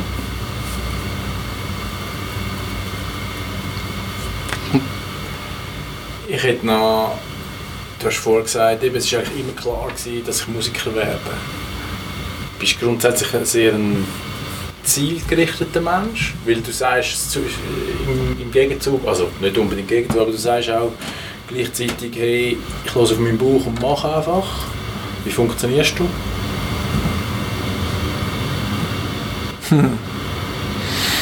Doch, ich bin schon zielorientiert. Ich bin schon ziel und auch zielgerichtet und mag, auch, mag schon auch beißen. Ich bin ein besserer Anfänger als Aufhörer, aber ich mag schon auch beißen. So. Ähm, mag auch Langstreckenläufe, so. das, das funktioniert schon. Ähm, ja, ich, eben, was ich eigentlich, wie ich funktioniere, glaube ist, ich stecke mir das Ziel, das nächstes. Ähm, es gibt immer verbundene Ziele, es gibt also mittelfristige Ziele, langfristige Ziele, das gibt es schon, auch in unserer Karriere. Aber so die nächsten Ziele, die direkt kommen, wie jetzt zum Beispiel, ich will das Album machen, das so und so tönt, dann habe ich wie eine Vision für das. Ähm, und habe ich das Gefühl, wow, okay, dort durch geht's. Und dann schaue ich eigentlich, dass ich, es, eben, dass ich möglichst schnell ein Team begeistere, wo mich mitträgt, bis an den Punkt, wo es eben wirklich fertig ist und die letzte Spur abgegeben ist. Ich glaube, das ist auch ein bisschen mein Trick, weil ich glaube, allein würde ich das nicht schaffen und allein kommt ich auch nicht dorthin. Sondern ich brauche die Startenergie, die ich dann habe, wenn ich die Vision habe, um das Team zu motivieren und dann läuft es eh. Dann motiviert sie mich auch wieder zurück, wenn ich mal ein Tief habe. Ähm, voll. Jetzt haben wir dich so, gerade so in dieser Produktionsarbeit äh, auch dürfen verwünschen. Gib uns mal noch ein einen Ausblick, oder wie, wann kommt das Album raus, was ist geplant, ähm, was hören wir vom Tabu als nächstes? Ein bisschen etwas habe ich schon erzählt. Heimlich. Ja, Das darf dann niemand hören. Sneak Preview. Das darf Das darf niemand, niemand hören. niemand hören vom Management, dass ich das schon verraten habe. Ah, hoffe, dass nicht bis dahin los.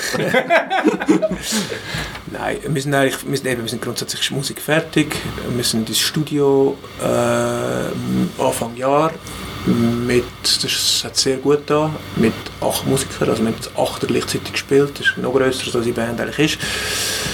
Das war echt wunderschön gewesen, nach der, nach der ich hocke daheim im Kompi und mache Musikzeit, wo Corona ja war, zu sagen, jetzt gehen wir zusammen ins Studio Mhm. live Musik spielen. Insofern wird es auch ein relativ liveiges Album geben. Es wird jetzt- es ist weniger Computer als auch schon und mehr Instrument als auch schon. Oder zumindest jetzt als die letzten beiden Alben. Also man knüpft wahrscheinlich so ein bisschen bei, bei Hallo Hund an oder bei Minort an, so ein bisschen, so ein bisschen das, das Gefühl. Ähm, und sind aber auch ein Entlebuch in einem Säle im Entlebuch Chorstimmen aufnehmen. Also sehr viel, es gibt sehr viele Gesangssachen, sehr viel Chor. Und äh, das Album wird recht speziell drum, weil es wie äh, mit diesen Chören und auch von den Themen her irgendwie, glaube ich, bei, bei sehr vielen Leuten etwas anderes wird auslösen als bis jetzt. Ähm, und man, darf ja keine, man hat keine Choraufnahmen dürfen machen wegen Corona. Du darfst ja nicht zusammen singen, aber einzeln darfst du. stimmt. Und darum haben wir wie ein Säle, haben wir wie ein Ja. Säle gebraucht, wo so einen schönen Chorsound hat, wo man die Leute einzeln kommen lassen und dann das halt entsprechend zusammenmischen. Ah, dass es am Schluss gleich das Gefühl gibt, weil der, Chor, weil der Saal mitschwingt, als wäre es ein Chor. Eben, wir, sind, wir, sind eigentlich, wir sind eigentlich fertig, jetzt muss man es noch mischen und mastern ähm, und ich gehe davon aus, dass wir dieses Jahr werden rauskommen mit dem. Aber es hängt auch ein bisschen von Covid ab, ähm, weil man nicht, es bringt nichts, um ein Album rauszugeben, Ja. wenn du gar nicht kannst Ja. spielen Ja. Also es muss wie eine gewisse Schwelle muss, muss, muss gefallen sein. Zum Beispiel, ich könnte mir vorstellen, dass man sagt, die 100er Schwelle ist gefallen, man kann 100er Shows wieder spielen, dann machen wir irgendwie eine spezielle Form von Tour-Konzept, Ja. wo man irgendwie anders, an anderen Orten spielt als sonst. Ähm, oder irgendwie so. Aber wenn man gar nicht kann spielen kann, Musik zu veröffentlichen, Ja. das bei, bei so einer, Ja. wir, wir machen die, also wir sind ja eigentlich vor allem eine Liveband immer noch und dann macht das nicht hure viel Sinn. Ja, das ist die Idee. Und wir, sind, wir werden probieren, Clubtour zu spielen im Frühling 22. Äh, wir haben theoretisch noch Festivals für diesen Sommer, die noch verschoben worden sind, von letzten Sommer. Ja. Wo man auch nicht weiss, gibt es dann ein, ein heitere Light oder ein Mhm. Light oder keine Ahnung. Das bin ich sehr gespannt. Das wird sich auch nächstens zeigen. Ja, das ist so ein bisschen unser Ausblick. Aber mir brennt es natürlich schon fest unter den Nägeln eigentlich. Ich würde, äh, ich würde gerne jetzt quasi rauskommen. Mhm. Aber Das war schon immer so. Gewesen. Also es ist, Aber das ist ja der gesunde Hunger, oder? ja, und ich weiss noch, wie wir auf Angelina geguckt sind. Ich, we- weil bei Angelina war es schon so, gewesen, als er fertig war, haben die alle gespürt, okay, das ist ein spezieller Song. Und ich habe so, ich weiss nicht, wir ein halbes Jahr müssen warten vom, vom Master bis Angelina rausgekommen ist, als Single, als Ja. erste Single. Und ich weiss noch, wie ich einfach so Schiss hatte, dass einem die aufeinander geht, aber nebeneinander nicht Ziele oder ähnliche Ziele äh, einfällt in dieser Zeit und der die rausgibt. Weil ich einfach auch meine Erfahrung ist auch Ideen, ich sage immer Ideen Ja. gehen- gehen vom Himmel, die, Ja. die gehen an verschiedenen Orten gleichzeitig auf die Welt und es ist so, ey, fuck, wenn jetzt ein anderer die auch Genau auffällt. Zufall. Und es ist wirklich, es ist wirklich klar gewesen, jetzt bei dem, es gibt verschiedene Arten von Songs, aber bei dem Song ist klar gewesen, Scheiße, wenn die Ziele, Die Ziele. vor- vorausbringt, dann wird der Song nicht funktionieren. Einfach weil das ist der Gag, den die Leute am Anfang andocken. Nachher haben sich die andere, nachher ist eigentlich am Schluss ist ja die, wir haben so viel Liebe zu geben, ist eigentlich Ja. grösser geworden. Das ist das, was die Leute, die Leute singen das Leute damit mittlerweile. Aber am Anfang war es wie so, gewesen, fuck, Ja. ja, da hatte ich hohen Schiss. Gehabt. Und jetzt ist es, ja, jetzt, jetzt ist es ein bisschen weniger, aber es ist, es ist schon auch vom Konzept her, ich würde sehr gerne jetzt gehen kommen, aber es geht halt nicht. Ja. Hey, ähm, ich glaube, wir können noch ewig weiterreden. Äh, ich Ja. habe es mega spannend gefunden. Mega. hinter das Mastermind von Debo Fantastic oder eben mit dir dürfen zu reden. Äh, wir haben über Skifahren geredet, weil du hast noch in keinem Interview das dürfen thematisieren und jetzt darfst du das Vor allem nicht so ausgiebig. ja, und jetzt darfst du das Gespräch abschließen, weil du noch keins abgeschlossen hast. Danke vielmals, dass wir dürfen da sein. Hat mega Spaß Danke. Cool. Danke auch, ja, hat super Spass gemacht. Soll ich jetzt noch einen Schluss sagen? Yes. Ja. Also, dann äh, gehen wir zurück zum Skifahren. Ähm, äh, es ist für mich, es wäre für mich, ich weiß nicht, wenn der Podcast rauskommt, aber es wäre für mich wichtig, dass äh, die Lara Gut die grosse Kugel holt. Das wollte ich noch zum Schluss sagen. Ich wünsche ihr alles Glück für das. Ich habe glaube wieder so ein bisschen so ein Flashback auf meine Musikerkarriere. Irgendwie, wenn du so Leute hast, die du von der Musik her kennst und du denkst, ah, das sind so Künstler und mega speziell und du kennst sie von der Bühne und dann triffst du es und sind einfach so normale Menschen. Und das ist mega schön gewesen, irgendwie wieder irgendwie das so zu haben. Dass einfach, es ist so normal gewesen und er ist so ein guter Typ, ruhig, cool. Also es kommt dir so vor, als würdest du ihn irgendwie schon ewig kennen. Mhm. Ich habe es ein mega gutes Gespräch gefunden und was mich irgendwie was mir am besten gefallen hat, ist so die Mischung, die der Dabu hat. Sehr eine grosse Klarheit. Er hat ja gesagt, es für mich ist immer klar gewesen, ich werde Ja. Musiker. Ja. Und ich bin auch nicht überrascht, wenn da und dort ein Erfolg daraus wird. Und das ist so die Mischung zwischen Klarheit, Ambition, aber dann gleich auch Verantwortung, die er, er auch trägt, eben gegenüber der Band Ja. und so. Und einfach das sehr stark untermauert mit einer gesunden Bodenhaftung. Und ich glaube, das ist eine gute Mischung zum Erfolg haben, weil oftmals hast du ja dann quasi viel Ambition ohne, ohne Verantwortung zu übernehmen Ja. oder was auch immer. Ja. Und, und ich habe gefunden, es kommt, kommt auch gut über und, und äh, war schön, gewesen, dass man äh, ja, eigentlich mal hat, äh, dürfen da so reinschauen Ja, ich habe es wirklich ein spannendes Gespräch gefunden. Eben, vor allem, weil ich ihn halt wirklich einfach nur von der Musik kenne und eigentlich von ihm vorher nicht irgendwie Interview geschaut habe und ihn so nicht kennt habe. Also es war wirklich ein spannendes Gespräch. Ähm, danke auch noch der Hanna von Gadget, wo uns das alles organisiert hat und geschaut, dass das mit den Terminen klappt und müssen verschieben und hin und her. Ja, cool, dass wir das dann können machen Sehr schön. Und wir können uns nur anschließen. Äh, wir wünschen der Lara gut alles Gute. Aber das Beste ist auch, das müssen wir noch so als Ausblick sagen. Wir haben endlich mal eine lange Shortlist. Das ist so. Wir haben jetzt so eine, eine, eine Gruppe Leute beieinander, die in Frage kommen. Wir haben es bis jetzt wirklich so gemacht, dass wir so einen nach dem anderen angegangen sind. Und dann, wenn es irgendwie äh, sich ergeben hat, dann haben wir gesagt, okay, jetzt machen wir zuerst den und dann gehen wir weiter.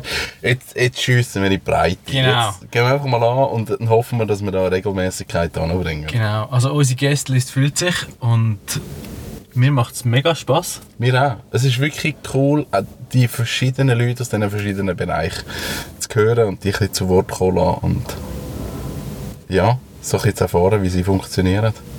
Wir machen weiter. Danke vielmals und bis gleich. Bis dann.